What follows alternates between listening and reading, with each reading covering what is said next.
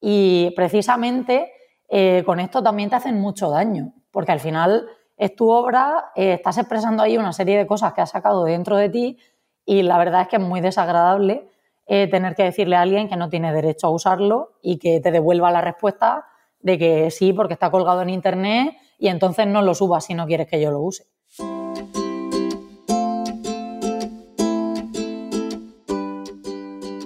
Hola, soy Laura Orzaiz y me encanta hablar de marketing, redes sociales, mindset y todo lo que hay detrás del fascinante mundo del emprendimiento.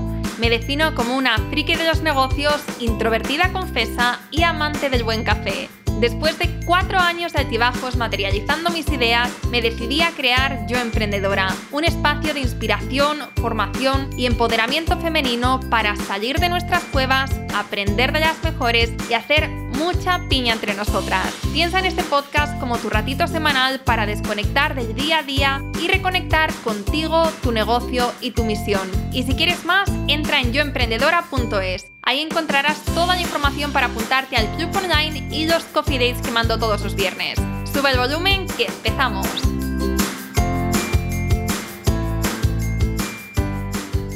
Estás escuchando el episodio 145 del podcast Yo Emprendedora una de las entrevistas más sinceras que hemos hecho hasta ahora. Así podría definir el episodio de hoy. Eli Martínez es ilustradora editorial y publicitaria y conservadora barra restauradora de bienes culturales. Tiene una comunidad en Instagram que en tan solo dos años ya ronda los 35.000 seguidores y en los próximos minutos nos habla, sin pelos en la lengua, de cómo ha llegado hasta aquí y de lo bonito y no tan bonito de emprender siendo ilustradora. En concreto, hablamos de marca personal, comunidad, claves de crecimiento, competencia, plagios y retos, entre otras cosas. Quédate hasta el final porque te aseguro que este episodio no tiene desperdicio y si te gusta, me encantará que lo compartas en tus stories y nos etiquetes a arroba elimartinez.studio y arroba yoemprendedora.es. Muchísimas gracias y ahora sí, ¡empezamos! Buenas tardes, Eli. ¿Qué tal? Bienvenida al podcast. Hola, buenas tardes. Muy contenta de estar aquí. Bueno, muy contenta yo también de, tenerte por aquí. Te decía antes que te sigo desde hace mucho, que me encanta lo que haces, me encanta tu estilo, me parece, bueno, tienes, tienes un estilo muy bonito, muy femenino, muy, muy especial. Y, y, estoy muy contenta de tenerte por aquí para conocerte mejor, porque al final, como marca, tú eres marca personal, entonces yo siento y las que te seguimos, sentimos de algún modo que te conocemos, pero hasta cierto punto, ¿no? Porque lo que enseñas en stories o lo que comentas en tus publicaciones es una parte pequeña de quién eres tú y de tu vida. Entonces aquí, pues mi intención es que te conozcamos mejor, tanto a nivel personal como también profesional, cómo funciona tu business, eh, lo que estás haciendo para crecer, retos que has tenido y todo eso. Así que si te parece bien, vamos a empezar con una pregunta para, eso, para conocer esta faceta más personal. Y es, si tuviéramos aquí a, una, a la persona que, mejor te conoce, que, ¿quién sería esta persona, la que mejor te conoce del mundo? Mi madre, seguro. pues si le pregunto a tu madre, ¿cómo se llama tu madre? Marieli. pues le pregunto, Marieli, ¿cómo es ella de verdad? ¿Cómo es ella eh, cuando no está en los stories? ¿Cómo es ella eh, contigo, ¿no? O sea, las personas que más eh, te conocen, ¿qué, te, ¿qué dirían de ti? Pues yo creo que diría que soy una persona muy organizada y muy perfeccionista, lo cual no siempre es bueno porque hay veces que me agobio de más, pero me gusta que las cosas salgan bien y, y salgan como deben. Y creo que también diría que soy una persona muy abierta y muy divertida y que sobre todo eso, recalcaría que siempre estoy abierta a hablar con gente, a conocer gente, a hacer nuevos proyectos. Siempre estoy abierta a cualquier cosa nueva, cualquier experiencia que me pueda venir. Qué bueno. Bueno, pues eh, empezando por aquí, ¿no? Eh, esto que quizá no sabíamos de ti, ¿no? Que eres una persona así tan organizada, tan metódica. la parte positiva sí que, bueno, no es que lo primero sea negativo, pero esta parte segunda que comentas, eso se te nota. Simplemente tu forma de hablar, ¿no? Como se, tu personalidad se nota que es así como más echada para adelante, un poco más, eh, más proactiva. Me gustaría que habláramos de marca personal, ¿no? Que empezáramos por ahí. porque lo que decíamos al principio, las redes sociales están genial, son al final una plataforma ¿no? de, de visibilidad, una oportunidad muy grande para las que tenemos un negocio, pero también tiene, bueno, tiene sus pros, tiene sus cons y tenemos que aprender a gestionarlo también a nivel personal, a nivel emocional, para que no se meta demasiado en nuestra, bueno, en nuestra esfera de vida que, que no queremos, ¿no? Entonces, ¿tú estos límites los tienes definidos? ¿no? ¿Hasta dónde compartir? Pues yo creo que sí, que los tengo bastante definidos. Eh, al principio no tanto, porque al principio entras como un poco como una cabra en un garaje y mm, intentas compartir cosas, te hace ilusión mostrar otras, pero creo que también conforme va creciendo la comunidad, te das cuenta de que a lo mejor es más positivo compartir las partes de profesión como tal y a mí me gusta compartir partes bastante íntimas de mi proceso de trabajo con la gente que me sigue, porque creo que es algo que también ayuda mucho a entender y a valorar más lo que hago y cómo lo hago y a, saber darle ese valor añadido que me diferencia de otras personas. Pero sí que es cierto que a lo mejor de otras cosas más de mi vida personal, pues suelo compartir pinceladas de cosas que creo que puedo tener en común con la gente que me sigue, como por ejemplo temas de moda, de decoración, temas de, de viajes y todas estas cosas, pues sí que me gusta compartirlas de vez en cuando, pero sin traspasar esa barrera que implica el hablar mucho de temas mucho más personales y más íntimos, porque al final yo creo que, aunque tengamos una comunidad relativamente grande y demás, pues yo al final me considero ilustradora, no me considero influencer. Entonces, no me gusta mm, traspasar, esa barrera que comentabas, porque no creo que lo que yo venda en Instagram ni en Internet sea mi vida, ni mi estilo de vida sino que lo que vendo es mi historia como emprendedora y mi profesión y lo que hago. Bueno, me, encanta que digas esto porque es verdad que sobre todo cuando empezamos en Instagram no sabemos muy bien si tenemos que mostrarlo todo, si tenemos que enseñar lo que desayunamos y que nos Cuando vamos a empezamos es más complicado, es más complicado y además como que te apetece compartir todo porque sientes, creas un vínculo con la gente que te sigue y, y está guay compartir ese tipo de cosas. Entonces, como que no te vas dando cuenta y al final dices, ¿de verdad hace falta para que se entienda lo que hago, se valore y pueda introducirse todo el mundo dentro del universo Eli Martínez que yo comparta ciertas cosas? Yo no lo creo necesario. Sí.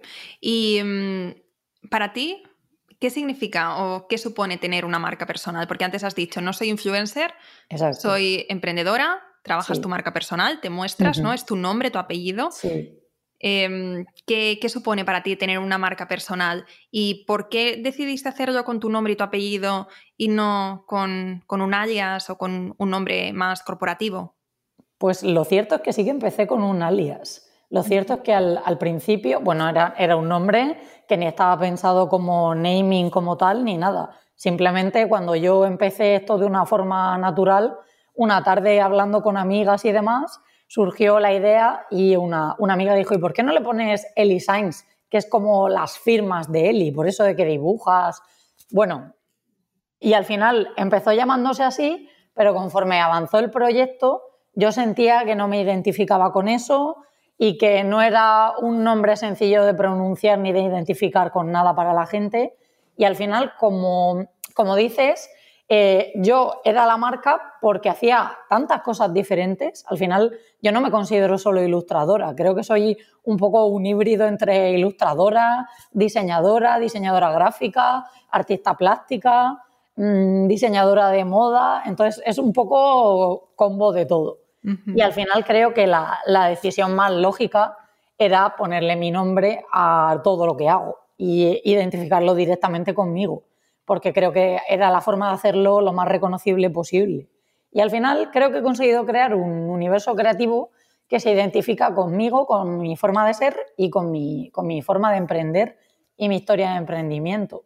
Y creo que es lo que da el valor diferenciador, el, tener una marca personal respecto a lo mejor a otros ilustradores que viven como más en la sombra, no, no se basan tanto en esa idea de marca personal y de vender un estilo de vida. Yo, a mí me gusta mucho compartir lo que hago y me gusta mucho mostrarme como soy. Y, creo que forma parte también de lo que hago, es algo que se retroalimenta. Entonces, creo que todo lo que hago, si no lo compartiera y no lo hiciera de la manera en la que lo hago, llevándolo como hacia la marca personal, para mí no significaría lo mismo y para la gente que me sigue creo que tampoco. ¿Y te costó eh, hacer este cambio? Porque ya, ya habías empezado.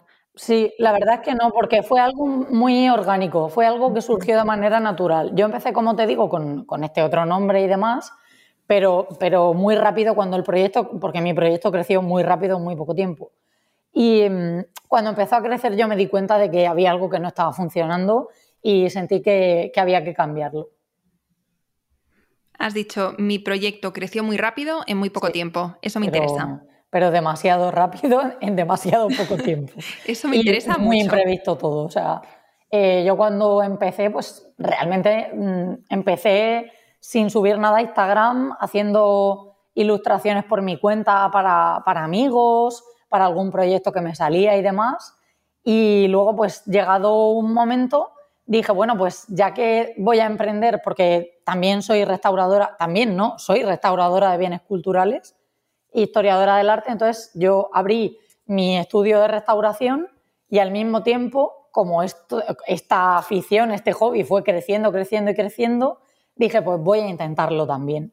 Y entonces en ese momento también abrí el estudio de, de ilustración y diseño. Y la verdad es que fue algo bastante orgánico, pero muy rápido. Yo no me lo esperaba para nada.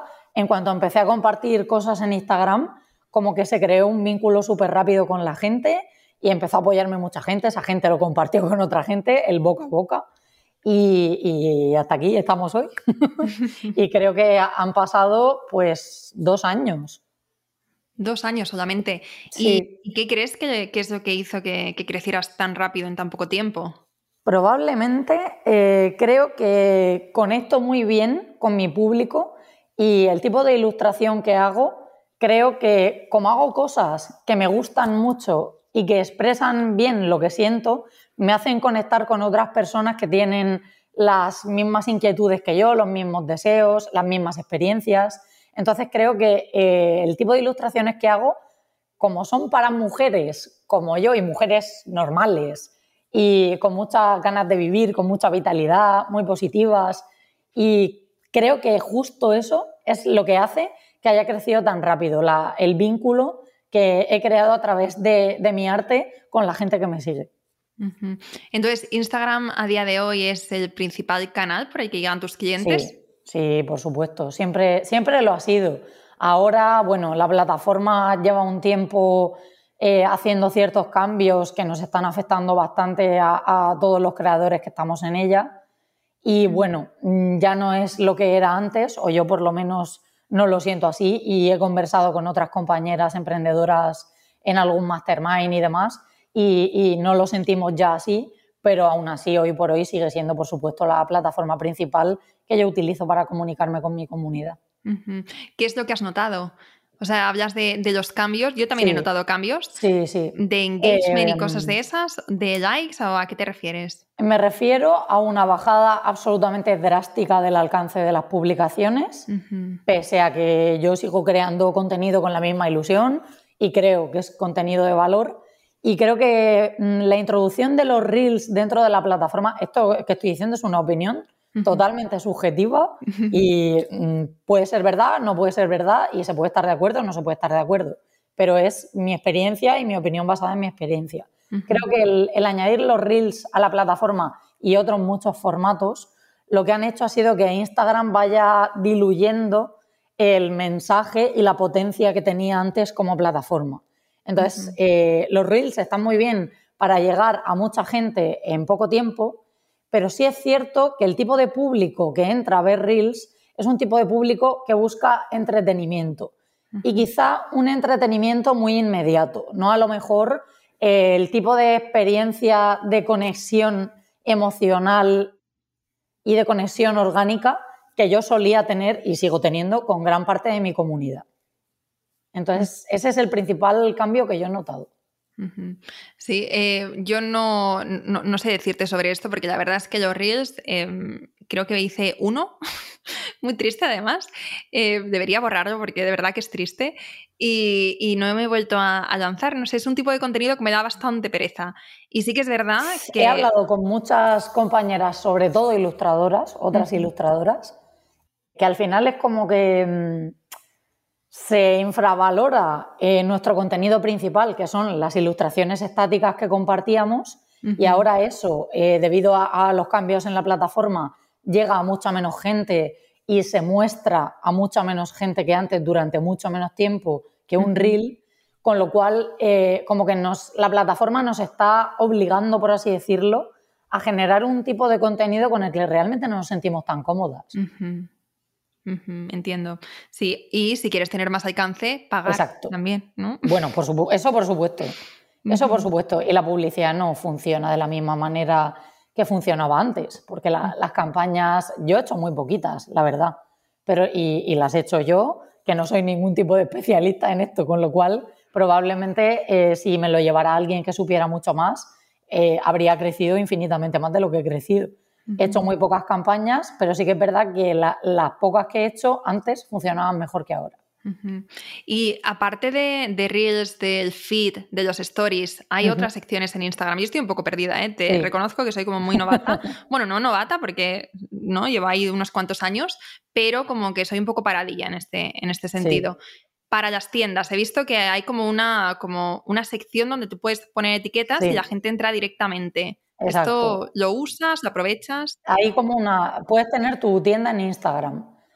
Mm, para mí, eh, el discurso es el mismo. Han diversificado tanto la plataforma, ya hay tantísimos tipos diferentes de formatos que emitir en Instagram, que compartir en Instagram, que al final creo que se diluye el mensaje. Y el tema de la tienda, yo sinceramente, o sea, yo tengo la tienda abierta, pero me ha dado muchísimos problemas porque eh, la plataforma tiene ciertos bots que en cuanto detectan cualquier cosa en la imagen que no les conviene, entonces eh, te lo ponen como contenido sexual inapropiado y demás. Bueno, eh, a mí me está generando muchos problemas el, tema de la tienda, la verdad. Mm. Mm. Bueno, por eso es bueno tener al final tu marca personal, tu página web. Sí, al final eh, está bien tener la tienda en Instagram porque la gente ve que estás mucho más accesible y más disponible, pero si te digo la verdad, yo el grueso de ventas de mi negocio lo hago a través de la página web. Yo a través de Instagram no vendo nada. Página web. ¿Y cómo? O sea, ¿cómo llegan hasta ahí? Es decir, llegan, o sea, tú tienes Instagram, lo tienes muy trabajado, tienes una super comunidad, tienes 31.500 seguidores. Si mañana cerras Instagram, sí. tú tienes tu base de datos en, eh, guardada de alguna manera o ¿sí? o sea, trabajas base de datos, ¿no? Sí, es cierto que mm, no utilizo newsletter porque es algo que a mí como clienta de otro tipo de negocios me resulta bastante molesto que me bombardeen el email todo el rato con cosas que quizás no me interesan demasiado. Entonces yo tomé la decisión de por el momento no hacer una newsletter y mis lanzamientos los gestiono de otra manera.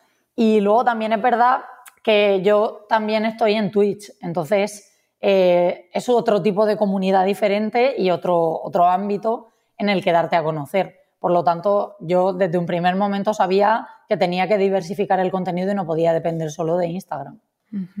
¿Y qué es Twitch? Twitch es una plataforma de streamings que eh, empezó siendo utilizada básicamente por gamers, que son los que lo empiezan todo en la era digital. YouTube también lo empezaron los gamers y demás. Y mm, poco a poco se ha ido abriendo hacia nuevos ámbitos y se han empezado a meter eh, otros creativos porque nos hemos dado cuenta, yo me he dado cuenta, eh, de que es una plataforma en la que al ser en directo y tener muchísimas más posibilidades que los Instagram Live, te permiten crear comunidad de una forma mucho más directa y compartir muchas más cosas y explicarlas mejor. Entonces, eh, creo que el vínculo que se genera con la gente de Twitch es un vínculo más fuerte que el que puedes generar con una persona que te deja un comentario determinado en un post fijo en Instagram. Y aparte tiene la ventaja, por lo que he escuchado, de que se puede monetizar, ¿no? Efectivamente, es una plataforma en la que la gente que te sigue, si te quiere apoyar, pues puede pagar una suscripción, que hay suscripciones de varios tipos, y con ese dinero pues te apoya. Normalmente los creadores, cuando empezamos en Twitch, eh, ese dinero se suele utilizar para mejorar la calidad de los streaming, para comprar una webcam mejor, para poder comprar un micro, para poder comprar, eh, para poder pagar eh, fibra y tener una buena conexión para que no haya cortes en la emisión y demás. Buenísimo. Bueno, pues ponemos todo esto en las notas del podcast por si alguna quiere entrar, ver a ver si le encaja, porque oye, nunca se sabe. Es como tú dices, diversificar está bien por sí, ¿no? En el día de mañana. Exacto. Eh, no, no debemos cometer el error de pensar que Twitch es una plataforma limitada a ciertos tipos de contenido. Al final, eh, el generar el contenido es cosa de uno. Entonces, si tú eres creativa y dentro de tu ámbito tienes ideas para poder emitir y tener a esas personas eh, como, como creando comunidad y entreteniéndoos mutuamente, pues creo que todo es posible en esa plataforma, la verdad. Yo he visto de todo. Y entonces ahora me está entrando la curiosidad de tú, por ejemplo, claro, porque tú eres, eh, eres ilustradora, entonces en estos directos, ¿qué, ¿qué, es lo que haces? Pues yo básicamente hago dos tipos de directos. Hago directos dibujando, que bajo mi punto de vista eh, son muchísimo mejores que lo que yo podía hacer en los directos de Instagram, primero porque la pantalla es horizontal y no es una pantalla vertical que te limita ya a la visión del iPad. Entonces yo el iPad lo conecto directamente y aparece la pantalla de mi iPad directamente lo que se está dibujando. Y además hay una cámara que me enfoca a mí, que en Instagram eso no es posible. Con lo cual, eh, la relación que se establece entre la gente que entra al streaming y yo es mucho más directa. Me pueden preguntar cosas, podemos hablar de lo que estoy haciendo. He creado muchos diseños desde que estoy en Twitch eh, en conjunto con ellos, eh, haciéndoles parte del proceso creativo, eh, asumiendo algunas de sus ideas para incorporarlas. Entonces, creo que es una plataforma que a mí, desde luego, me está dando mucho. Qué chulo, qué chulo. Bueno, pues yo, Y además también hago un día a la semana, como soy historiadora del arte, me propuso una persona en uno de los directos que si podía hablar sobre algún tema de historia del arte y todo empezó como algo muy inocente, un día hablando sobre el renacimiento italiano y demás, porque es una época que me gusta mucho y me inspira mucho a la hora de dibujar. Y lo hemos institucionalizado y una vez a la semana pues hago lo que llamo la, la turra con arte. Y entonces estoy durante un rato largo hablando sobre un tema concreto que me haya propuesto la gente sobre arte. Mm, qué bueno, qué, qué original, oye. Qué chulo. Yo creo que es que hoy en día la gente busca esto, ¿no? Como estos momentos que aunque sea virtual, que, sea como un poco más personal también, ¿no? Que no sea lo mismo de siempre. Exacto, 100%. Qué chulo, me gusta. Muy guay. Bueno, pues vamos a, vamos a meternos más en el business, porque antes has pasado como muy rápido por encima, ¿no? Lo de crecí muy rápido, empecé y crecí muy rápido. Y entonces aquí yo sé que hay mucha chicha que se puede sacar. Sí, sí. Vamos a hacer este viaje, ¿no? Por estos años de creación de tu marca me gustaría como que empezáramos a identificar estos puntos clave, ¿no? Desde que empiezas hasta ahora, ¿podrías identificar como estos momentos, ¿no? De que han sido clave para el desarrollo de tu negocio? Al principio, principio, eh, empecé a crecer sobre todo a raíz de buscar yo a otras emprendedoras en Instagram y ver cosas diferentes que me gustaba que hacían, que no eran ilustradoras, y me, enseguida me empecé a, interesar, porque como a mí me encanta la moda y los complementos, pues me empecé a interesar por eh, emprendedoras que hacían bolsos, que hacían bisutería y empecé a proponerles colaboraciones y entonces eh, hacíamos sorteos conjuntos en los que ellas sorteaban alguna de sus piezas y yo sorteaba una ilustración que creaba es profeso para esa marca. Y así poquito a poquito fui dándome a conocer en varias comunidades de otras emprendedoras y fui empezando a, crecer, a enseñar lo que yo hacía en mi comunidad y al final, pues eh, la verdad es que eso me ayudó a crecer mucho. Y sobre todo el boca a boca, el que empezaran a compartir entre unas y otras lo que hacía y la gente empezara a descubrirme. Eso me, me ayudó a crecer muy, muy rápido. Qué bueno. Y esto lo podemos hacer todas, ¿no? sin importar el punto en el que estemos. Fui a empezar a buscar cuentas de cosas que me interesaban, pero que no eran exactamente lo mismo que yo hacía. Y creía que, era un tipo de público al que también le podía gustar lo que yo hacía. Entonces eh, empecé a crear ese tipo de, networking, por así decirlo, y empecé a, generar colaboraciones con ese tipo de emprendedoras y además de llevarme una mochila llena de, nuevas compañeras y de experiencias y de aprendizaje, pues también conseguí empezar a crear una comunidad muy bonita. Yo estoy muy orgullosa de la comunidad que he creado. Hombre, para no estarlo, claro. Sí, sí.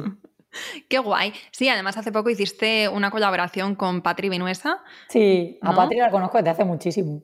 Sí, sí, Y, fue una colaboración que para mí fue, fue súper chula porque al final es como tú dices, que sois emprendedoras, pero cada una de un sector diferente, pero que os complementáis muy bien. Exacto. Patri y yo nos conocemos desde hace bastante tiempo y, y la verdad es que yo aluciné cuando me propuso la colaboración porque nosotras estamos en un grupo de emprendedoras de Mastermind Mm, y, claro, no me lo esperaba para nada. Y cuando me escribió el email le dije, anda, que, que lo tenía bien calladito y lo tenía todo súper organizado ya cuando me lo propuso. Qué chulo. O sea que muy, muy contenta, la verdad. Fue una colaboración muy especial, con un significado muy, muy especial para nosotras. Y el hecho de que sea para el Día de la Mujer y que encima pudiéramos donar una parte de los beneficios a una asociación, pues la verdad que para nosotras fue muy importante. Entonces, has mencionado estas colaboraciones para empezar a crear comunidad, darte a conocer.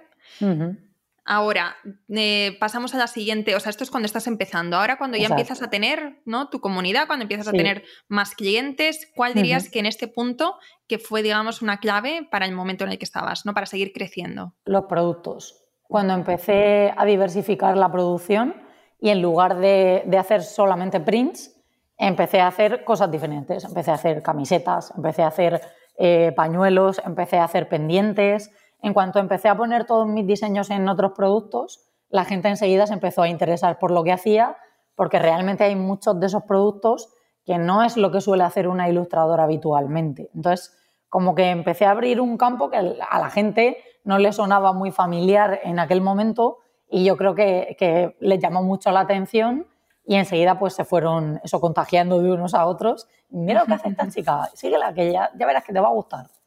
Y, y, al final yo creo que eso también me ayudó mucho a crecer. ¿Y los productos cómo los hacías? ¿Los hacías tú a mano? ¿Los subcontratabas? Eh... Algunos los hacía yo 100% a mano y otros yo hacía el diseño y buscaba proveedores que me los pudieran facilitar en la, en la calidad que yo consideraba que era la adecuada, porque al final la gente, eh, cuando sacas un producto, creo que no se para a pensar la cantidad de tiempo que dedicamos eh, a buscar proveedores y proveedores que cuadren con nuestra capacidad económica, con nuestros valores éticos y sobre todo con, la capacidad que tenemos de ofrecer algo de calidad. Entonces, hay veces que creo que la gente no se para a pensar el tiempo que dedicamos a eso. Yo Digo, soy ilustradora y diseñadora y creo que todo el mundo piensa que estoy todo el día dibujando. y nada más lejos de la realidad. Hay días que ni siquiera soy, soy capaz de abrir el iPad con toda la cantidad de, cosas que tengo que gestionar aparte. Sí, sí, totalmente.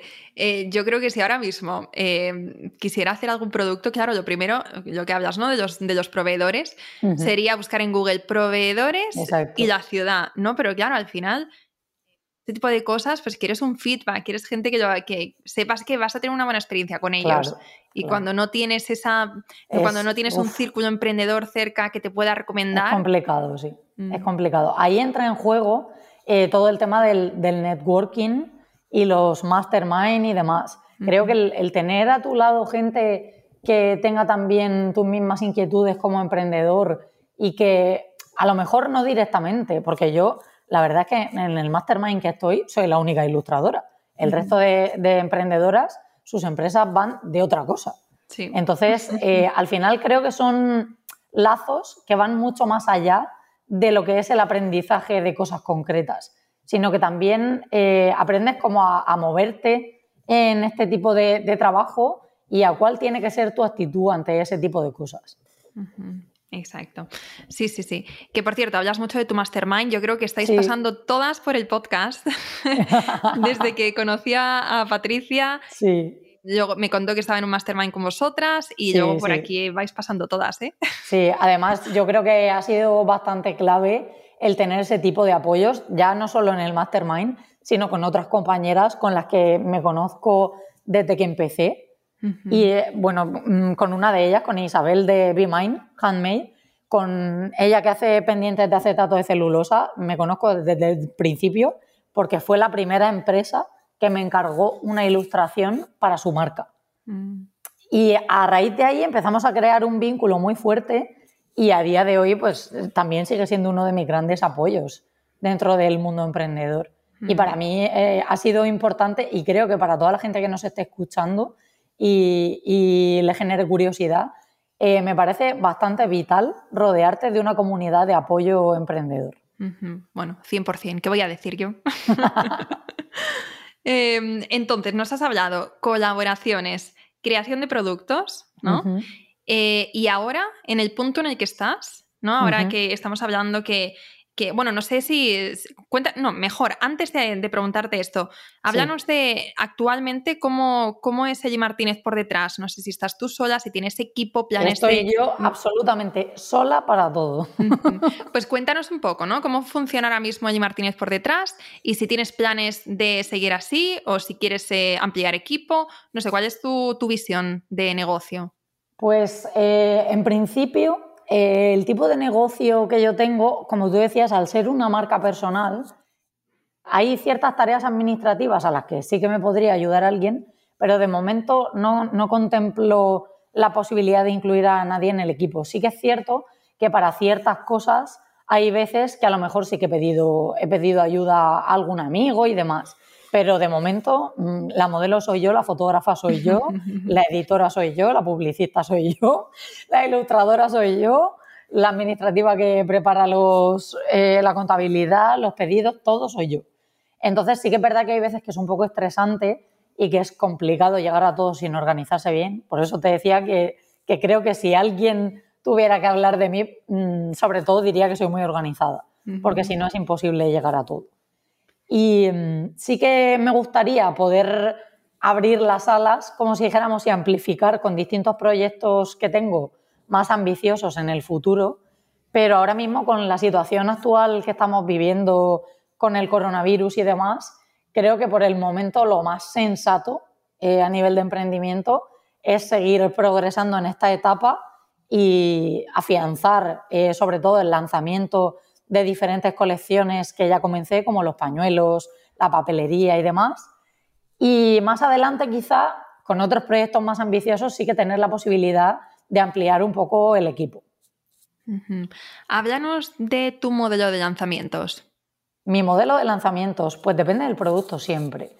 Eh, hay veces que sí que hago eh, lanzamientos puntuales como por ejemplo la colección de pañuelos, que es algo que es exclusivo, o si lanzo algún curso online o alguna clase o algo así, sí que son cosas puntuales. Y luego realmente eh, durante el año yo cada vez que voy haciendo ilustraciones las voy subiendo a mi web para que cada uno que, que le apetezca tenerla en casa la pueda pedir.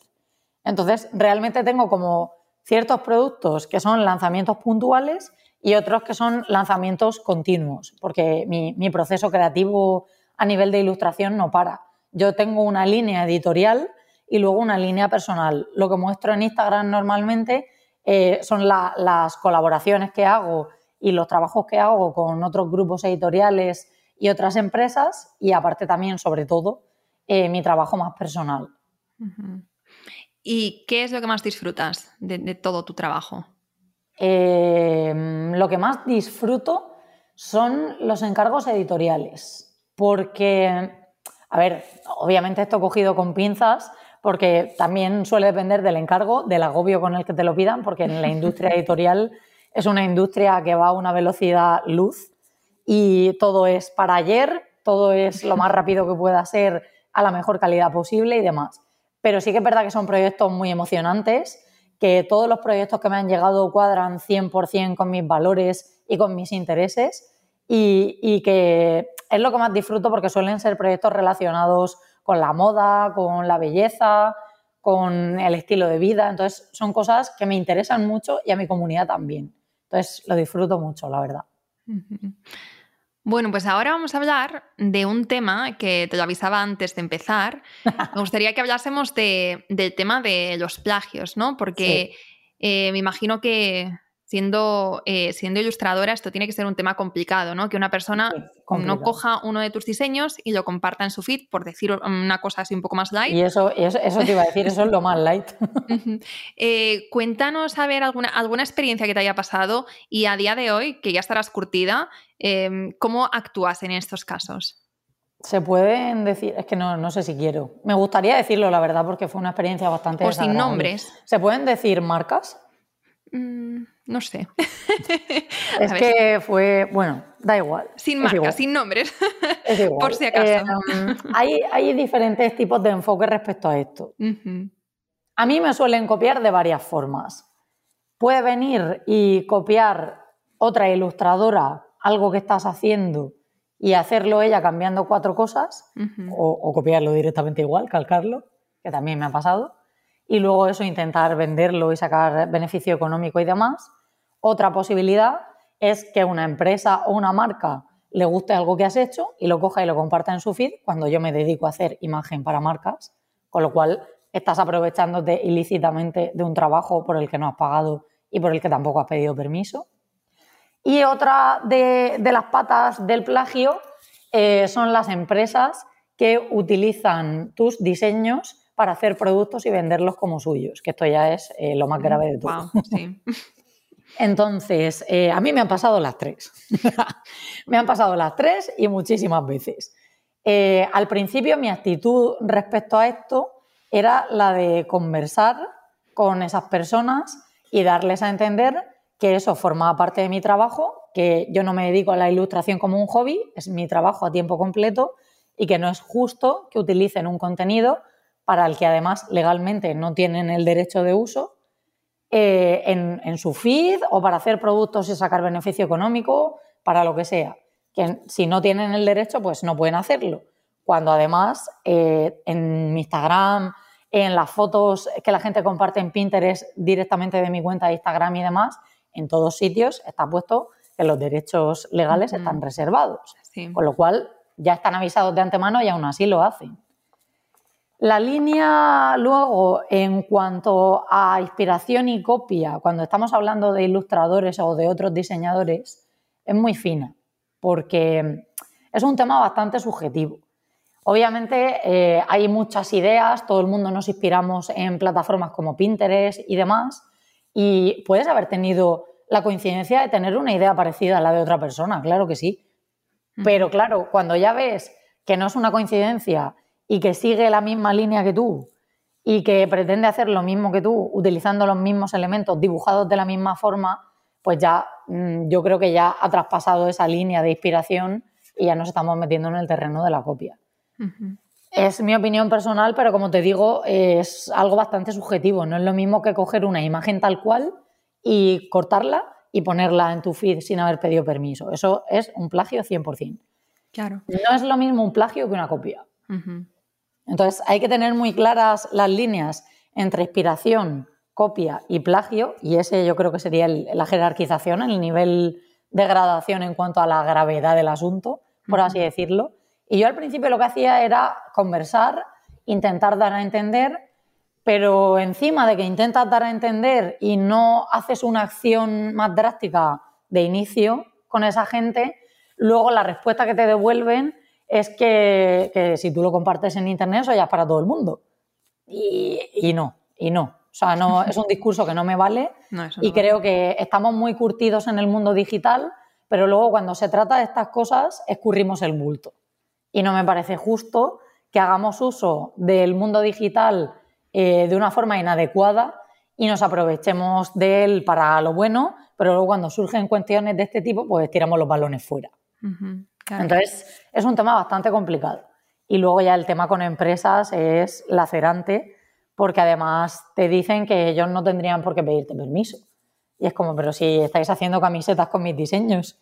Es que, y yo obviamente he puesto denuncias en Instagram, pongo denuncias del orden de unas 10, 12 cada día. Mm, ¿Qué me dices? Por infracción de, propiedad, de propiedad intelectual.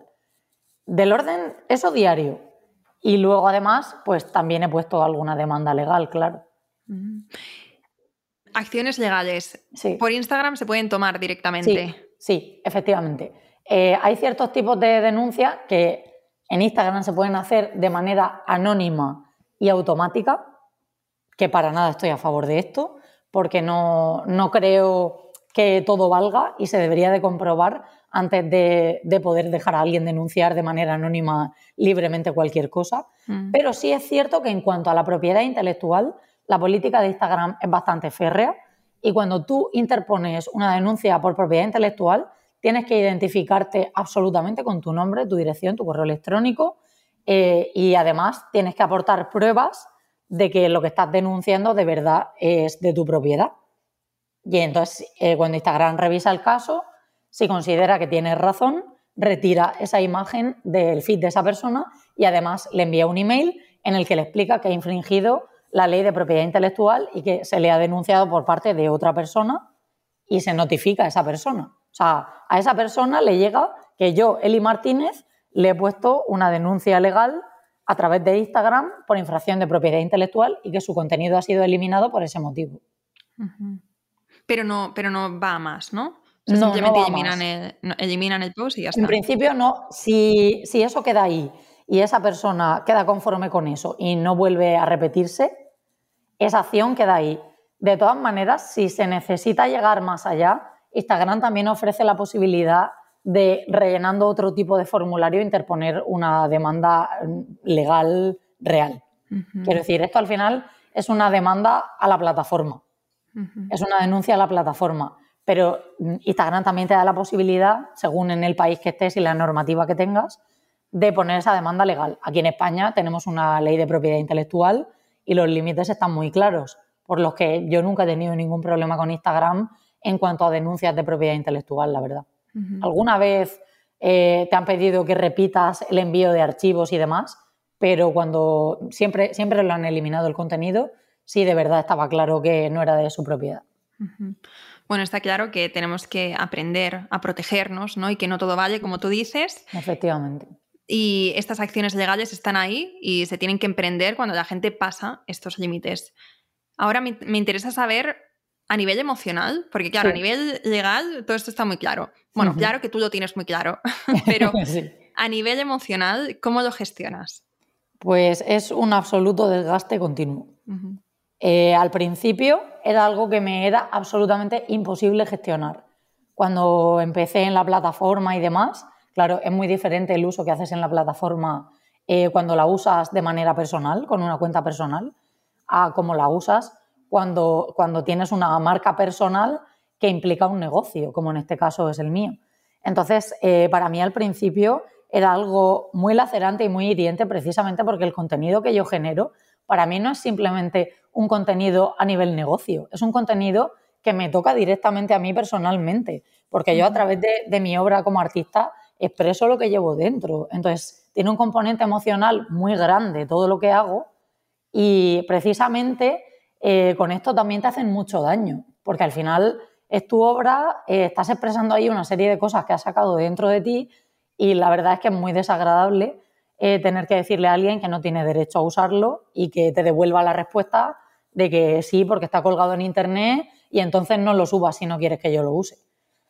Entonces, al principio era muy complicado gestionar esto, yo lo llevaba fatal, porque además, como te digo, las, respuestas de la gente, cuando yo intentaba explicarlo, el, el, mayor porcentaje de veces no eran positivas, no eran una respuesta de entiendo lo que me estás diciendo, eran una respuesta de vale muy bien, eh, me parece genial lo que dices, pero voy a seguir haciendo lo que yo quiera y no llevar razón.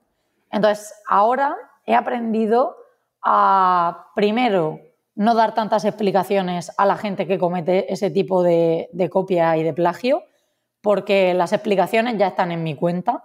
En cada ilustración que publico, la primera línea eh, pone que los derechos de autor están reservados.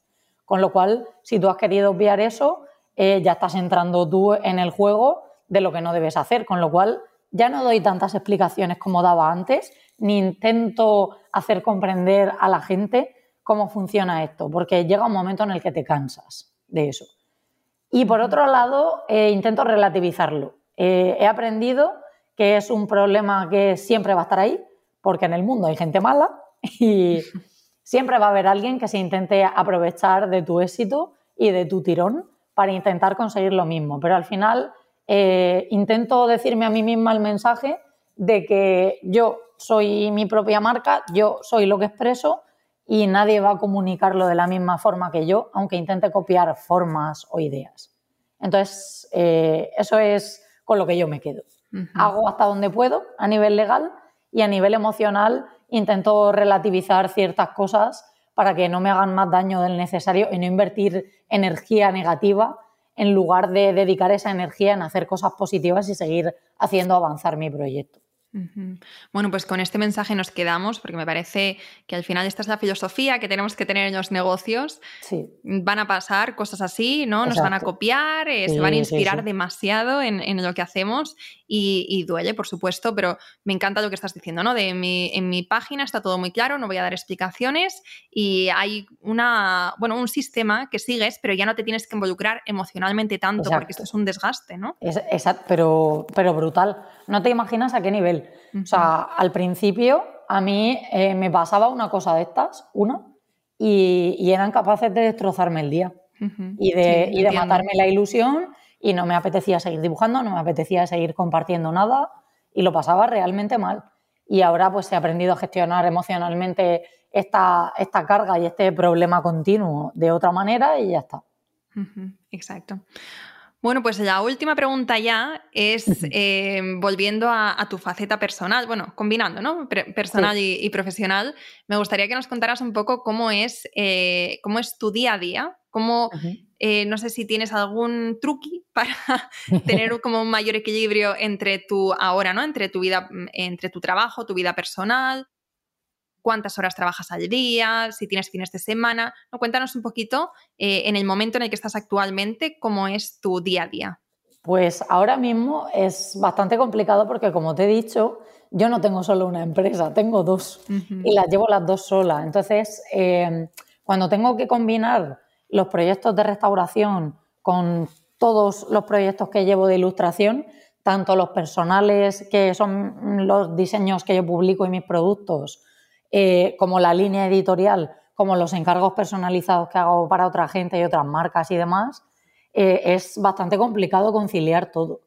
Y me está costando mucho últimamente porque además justo ahora las restauraciones que estoy haciendo no son piezas que yo me pueda traer al estudio, sino que tengo que ir in situ a hacerlas a la institución en la que estoy trabajando. Con lo cual eh, lo dificulta todo muchísimo más.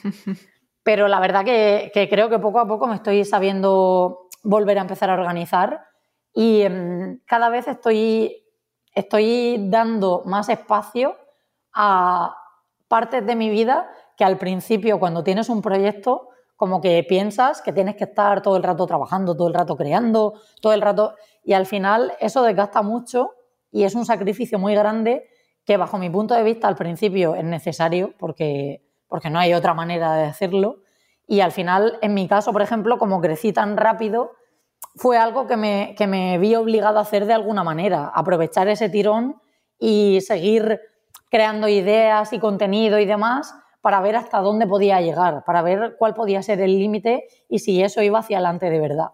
Y ahora que creo que ya conozco mucho mejor a mi comunidad, me conozco a mí mucho mejor como emprendedora y cuáles son mis inquietudes y mi forma de trabajar, creo que ya estoy empezando a entrar en esa fase en la que ya vas empezando a organizarte mejor las rutinas y empezando a sacar ese tiempo que antes era básicamente imposible. Aún así, eh, yo sí que trabajo los fines de semana y me doy mis ratos de salir, de descansar y de hacer lo que me apetece también, pero sí que trabajo el fin de semana porque durante la semana hay como muchos fuegos a nivel administrativo y logístico que apagar y como te decía antes, hay veces que hay días que no tengo tiempo de abrir el iPad para dibujar. Y al final lo que yo hago es un, proceso creativo que requiere también de tener un poco de tranquilidad, de sentarte y de tener el momento y estar inspirada. Porque hay gente que piensa que porque soy creativa estoy inspirada todo el rato y eso no es así. Entonces hay muchas veces que el hecho del fin de semana parar un poco ese ritmo y no responder emails, no estar tanto respondiendo mensajes en Instagram, no tener que hablar con proveedores y demás, me da la tranquilidad y el tiempo de poder crear y poder hacerlo de manera tranquila y bien. Por eso eh, a mis clientes siempre les digo que, las cosas hay que hacerlas bien y con tiempo, no rápido y de cualquier manera. Y eh, la calidad que yo ofrezco pasa porque yo también tenga esos momentos de inspiración y de tranquilidad. Así que poco a poco estoy empezando a saber conciliar mejor todo, pero es un proceso, desde luego. Bueno, pues te agradezco muchísimo todo lo que has compartido hoy con nosotras, que haya sido tan transparente y al mismo tiempo vulnerable porque esto es algo que no todo el mundo, ¿no? Como que no todo el mundo se permite abrirse así tanto con, en un podcast eh, sin saber quién te va a escuchar, porque al final en tu comunidad pues te sientes quizá más arropada, pero aquí esta es, esta es la comunidad de Yo Emprendedora, que ya se van a ir, te van a seguir, te van a adorar, porque, eh, porque aquí, como te digo, valoramos muchísimo esto, valoramos historias reales, personas reales como tú, Así que gracias por este ratito y antes de terminar, cuéntanos dónde te podemos encontrar, dónde podemos ver tus bonitos diseños, todo lo que haces.